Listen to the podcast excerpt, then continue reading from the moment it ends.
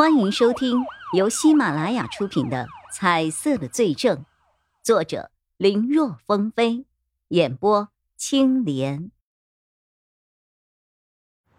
嚯，变化还真是很大呀！路上和钟离眼预想的一样，白丽蕾的嘴里时常蹦出了这些话，他明显是提防着这二人的。在让二人带路后，他就坐到了后座上。让两人一个开车，一个坐在副驾座上。每次姚成旺下车去指认地点拍照的时候，都让二人不用下车，在上面等着就行了。两人完全没有办法和姚成旺有任何的接触，而且总是绕路，也不是个事情啊。从白丽蕾告诉他们的几个地点来看，怎么绕也绕不了那么多的时间呢。无奈之下，叶一辉和钟离言两个人开启了表演模式。一会儿是“哎呦，我肚子痛，我要去上厕所”；一会儿那一个又是哪儿不舒服，也要去上个厕所；不然就是车胎一会儿又没气了，一会儿又要去维修了。反正两个人是无所不用其极。在他们如此的通力配合之下，硬生生的把一天能够走完的路。给拖到需要留下来住一晚的情况。对于这个进度，白丽蕾的脸色是很难看的。不过，叶一辉和钟离言两个人却偷着在心里狂笑着。入夜，叶一辉和钟离眼发现白丽蕾竟然没有在警局，感到诧异的同时，大呼：“这是机会呀！”和叶一辉制定好了计划之后，钟离眼。来到了关押室，铁栅栏里，姚成旺已经睡去。铁栅栏外是三位和白丽蕾一起来的警员，应该是被白丽蕾下令守在这里的。三人闲来无事，都做着自己的事情。有一个在和家里人视频，另外一个在刷着视频，还有一个戴着耳机在听青莲播的有声小说。几位。辛苦了，钟离眼晃了晃拎着的几个外卖袋子。之前毕盖厄的案子，我光顾着查，都没有和你们好好聊聊。今天既然来到了 A、B 市，我怎么也要尽一下地主之谊呀！我买了几个小菜，咱们一起喝点儿。哦，好啊！我在警校就听说过钟离师姐的事迹，一直想要聊聊呢。里面一个二十多岁。应该是三中队的男警员说着，不过我们还有任务，哈，喝酒就算了，哈，想喝也没有啊。钟离眼笑着取出了几个瓶瓶罐罐，要么是茶，要么是碳酸饮料。知道你们在执行任务，怎么可能让你们喝酒呢？再说气氛到了，无酒胜有酒，不是吗？走，咱们隔壁屋聊。钟离眼提议。换一个地方，可是白队让我们寸步不离的。带队的警员有些为难，怕啥呀？这里可是警局呢，还能长翅膀飞了不成啊？何况，喏，这儿不是有监控吗？我就知道你们担心，在隔壁都给你们装好了屏幕，从里面可以时刻盯着这个人呢。三人一看钟离眼想得如此周到，也就没有多客气。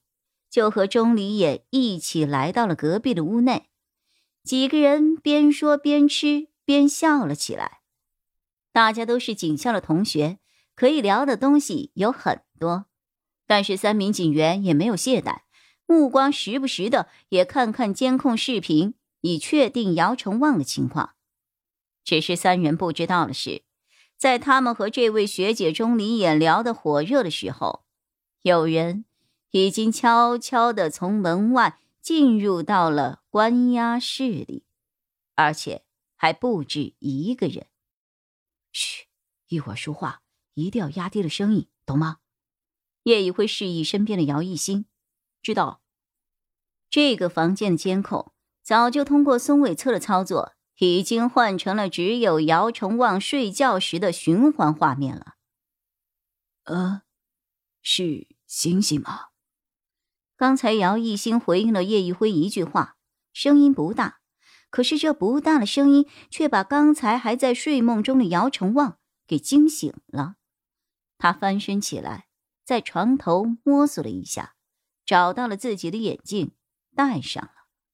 借着室内的灯光，姚成旺看到了两个年轻人就站在不远处，其中一个就是他的儿子姚一兴。二十六年了呀！虽然他们不曾联系，但自己儿子长什么样，他怎么可能不知道？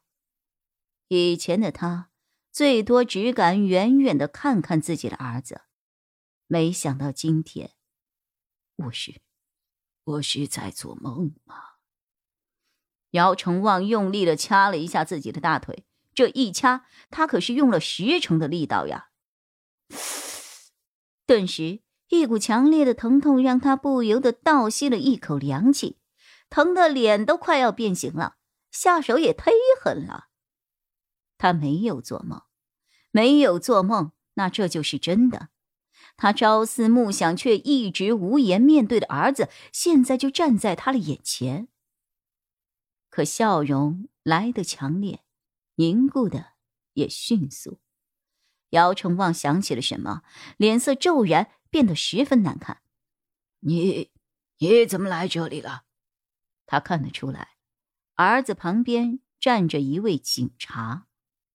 儿子被一名警察带到了关押室来，知道他被抓了，来探望他。不可能，姚成旺这点自知之明还是有的。既然不是来看他，那肯定就是儿子犯了什么事情啊！这念头一出，姚成旺顿时感到了一阵愤怒和不甘，但这份情绪却又不知如何发泄，最后只能化作了一声叹息。姚先生，我今天带他来这里是有件事要问你：你是不是被人威胁，要求做伪证，去承担那些不属于你的罪名？没有。姚成旺回答的很迅速，很干脆。可叶一辉早已经不是初入茅庐的新人了，更何况这人有颜色，所以他的一举一动，叶一辉都特别在意和特别留心。他看到了，在他刚问完那番话后，姚成旺的眼中闪过了惊愕和慌乱。本集播讲完毕，感谢收听，更多精彩内容，请在喜马拉雅搜索“青莲嘚不嘚”。